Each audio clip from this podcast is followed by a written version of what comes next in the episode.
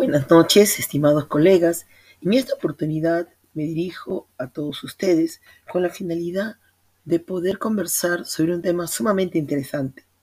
¿Cuántas veces hemos querido realizar nuestras sesiones de una manera más lúdica, más activa? Sí, claro, y hemos escogido justamente eh, herramientas digitales. Hemos tenido que buscar. Pero ¿cuál? ¿Cuál podemos emplear?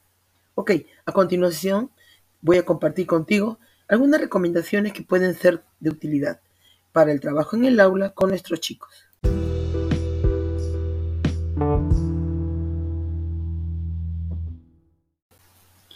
Veamos, en primer lugar, tenemos que analizar si la herramienta seleccionada permite el logro o de alguna manera evidenciar el logro de la competencia que deseamos trabajar.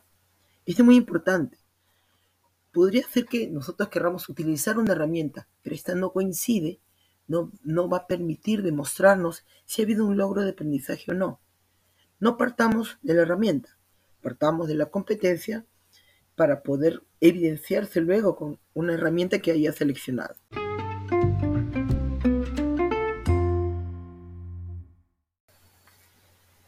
Hemos tenido, hemos pasado todos un periodo de confinamiento, de pandemia, ¿ok? Y los chicos también se han visto afectados.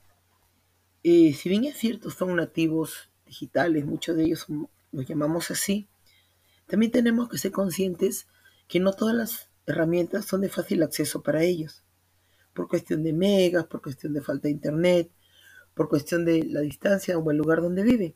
También tenemos que considerar ese aspecto, no lo olvides.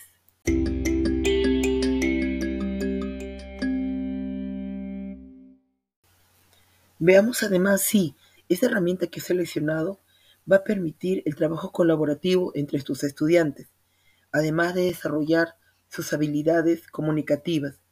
Y por qué no, hay que decirlo, la autonomía. Eso sería muy importante. Y por qué no, pensemos también en el entorno seguro. Debemos ser muy cuidadosos con los, con los estudiantes ya que, por ejemplo, se pueden dar situaciones en las cuales este, este material, esta herramienta que he seleccionado, puede ser de acceso a otras personas ajenas. No solamente eso, podría presentarse en un grupo o compartirse con las redes. Nuestros estudiantes están preparados para recibir los comentarios que podrían ser no, no comentarios constructivos. En eso también tenemos que trabajar.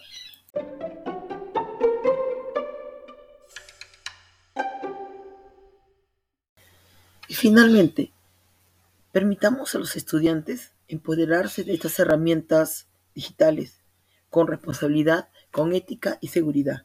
¿Quién mejor de la mano de su docente, de su maestro? Muchas gracias.